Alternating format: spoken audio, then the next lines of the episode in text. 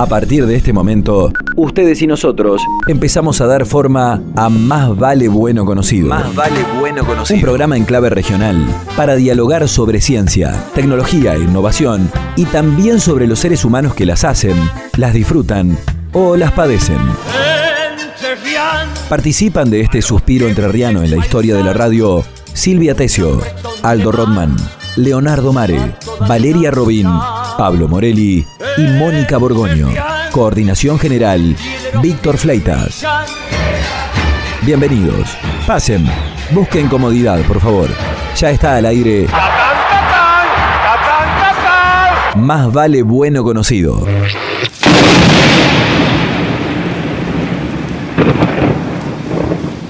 Vivimos una temporada especialmente lluviosa, preludio de lo que aseguran pasará a ser una constante. Aunque lo peor haya tenido lugar hace ya unas semanas, todavía se mantienen frescas las postales de las inundaciones en una provincia que no tiene su nombre en vano. Tal vez las imágenes más crueles hayan provenido del norte entrerriano. Sus habitantes padecieron la fiereza de las aguas como nunca antes y las padecen porque en tiempo presente debemos hablar. El agua les abrió violentamente la puerta y les invadió la vida.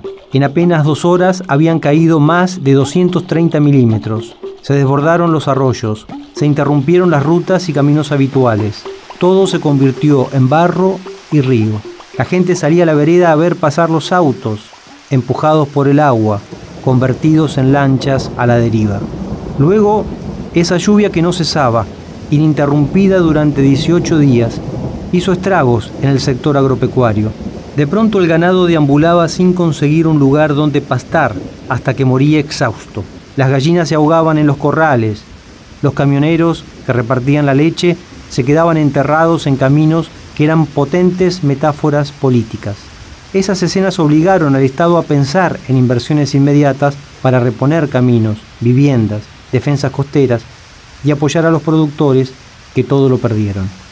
A la par que se leía la noticia de las inundaciones en La Paz o Santa Elena, en la sección tecnología de los diarios, aparecía la novedad de un sistema de branquias artificiales creado por un joven en Corea del Sur que prometía revolucionar la experiencia bajo el agua. Es un aparato de uso simple, aseguran. Basta con morder una boquilla similar a la del snorkel para respirar con normalidad bajo el agua. El sistema cuenta con dos brazos laterales que son los encargados de obtener el oxígeno del agua separando el hidrógeno, lo que nos haría sentir como peces en el agua. La asociación entre una noticia y otra, la verdad, es lo más parecido a una paradoja, casi una broma de mal gusto. Pensamos entonces, ¿habrá tecnología capaz de frenar catástrofes?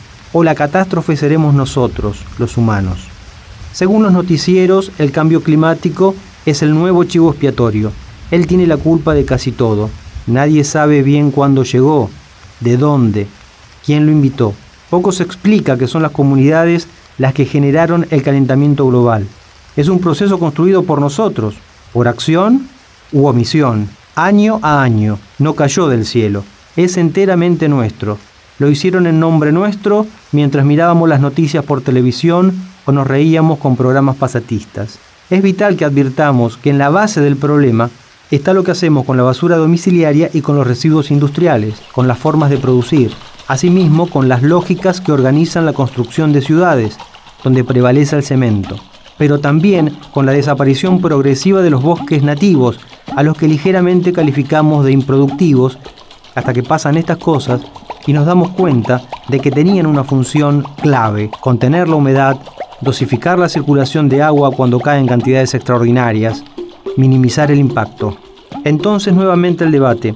Nos dedicamos a pensar qué medida debería tener el parche que el próximo temporal convertirá en inútil o imaginamos cómo cambiar aquello que evidentemente nos ha dejado en este lugar de inseguridad y desasosiego. Los inventos del hombre, las técnicas, los materiales, los descubrimientos, nos ayudan a pensar en qué mundo queremos vivir o cómo podemos mejorar nuestro entorno inmediato. Pero también nos deben incitar a pensar en los efectos no deseados para nosotros y los que vienen.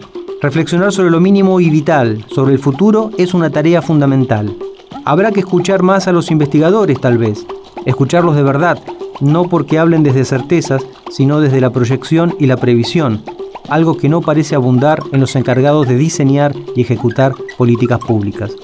Pero al mismo tiempo, los investigadores y las instituciones del conocimiento deben preguntarse si el afán por progresar en las partes no está afectando el todo, que es justamente lo que nos cobija y contiene, o nos enferma y destruye. De nosotros depende, después de todo.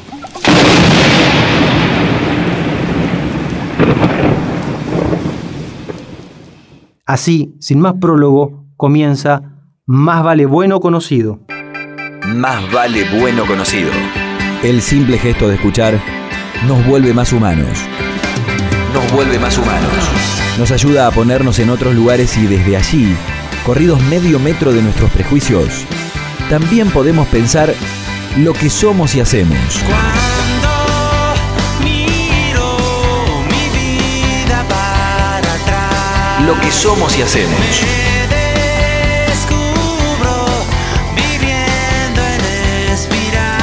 Entonces, mejor hablemos. Más vale bueno conocido.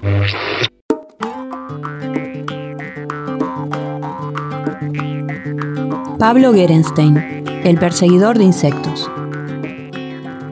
En la naturaleza existe un gran despliegue de olores. Se sabe que distintas especies echan mano a los colores y otros a los olores a la hora de planear una atracción sexual fatal o fantástica. Por caso, los seres humanos nos ponemos perfume o procuramos un chicle de menta antes de encarar una primera cita. En efecto, el olfato atrae o repele. Abrimos la puerta de una casa y sentimos los rastros de una humedad difícil de combatir. Abrimos otra puerta y nos sorprende el aroma de un pollo con papas sazonado con páprica y comino. Ahí nos quedamos.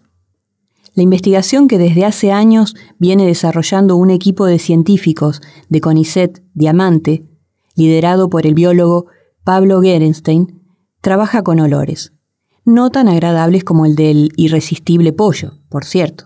Es que ellos procuran el diseño de un dispositivo de monitoreo de vinchucas basado en una mezcla de olores que semeje la presencia humana, de modo tal que esa trampa pueda atraer y detectar a estos bichos antes de que invadan un pueblo y transmitan el temido mal de Chagas. Tenemos dos proyectos que ya están en curso ya desde hace unos años y algunos proyectos más que estamos planificando empezar. Eh, los dos proyectos en curso, uno es el principal por, la cantidad de tiempo que dedicamos hasta ahora, es eh, un proyecto que tiene que ver con la lucha contra las vinchucas, eh, contra la enfermedad de Chagas.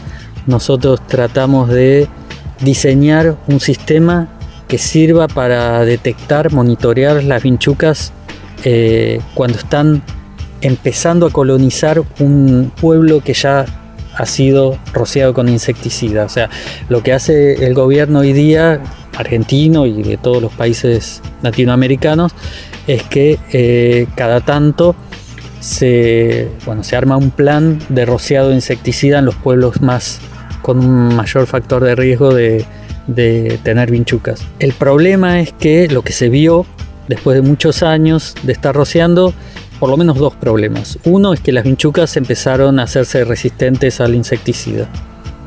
Y eso se vio en varias localidades del país. Y otro problema, especialmente en la provincia de Chaco, norte de Santiago del Estero, una parte de Santa Fe también, Tucumán probablemente, es que eh, después de rociar con insecticida un pueblo, eh, no tarda mucho en verse vinchucas otra vez. Y lo que se cree, que se está investigando en realidad, los ecólogos lo están investigando, no nosotros, es que hay dos factores. Uno es que eh, sabemos que los adultos vuelan, no vuelan muy bien ni vuelan muy lejos, pero vuelan. De pueblos vecinos que quizás no han sido rociados, eh, las vinchucas invaden otro pueblo. Pero lo, la segunda cosa que se descubrió hace relativamente poco y que es probablemente el factor más importante es que hay muchas más vinchucas salvajes de lo que se creía. Pablo Gerenstein, el perseguidor de insectos. Entonces, en, el monte o la naturaleza alrededor de los pueblos hay vinchucas que nunca eh, habitaron una vivienda humana, que viven o en agujeros de árboles o debajo de rocas y que se alimentan de animales salvajes.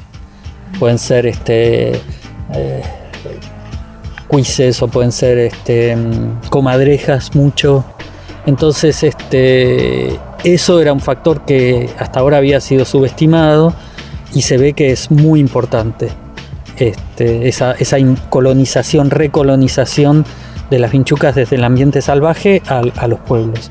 Nosotros uno de los objetivos principales que tenemos es diseñar o, desarrollar una herramienta que sirva para detectar a las vinchucas cuando están empezando a invadir un pueblo que ya ha sido rociado.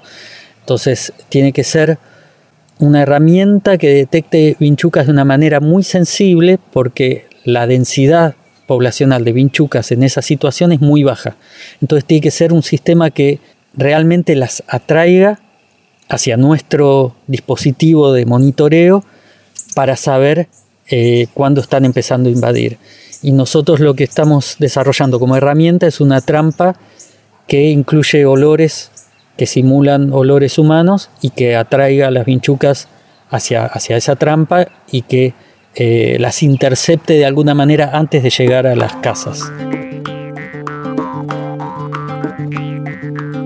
Los seres humanos emanan entre 200 y 500 olores. Muchos, ¿no? Esa fue apenas una de las tantas cosas que aprendimos conversando con el biólogo Pablo Gerenstein. Nuestro cuerpo, al hacer ejercicios intensos, libera ácido láctico, por ejemplo. Así fue como con estos temas nos fuimos alejando de los ricos y deseados aromas de todos los días. Ahora un café con galletas o una tierra recién mojada. Más vale bueno conocido. Más vale.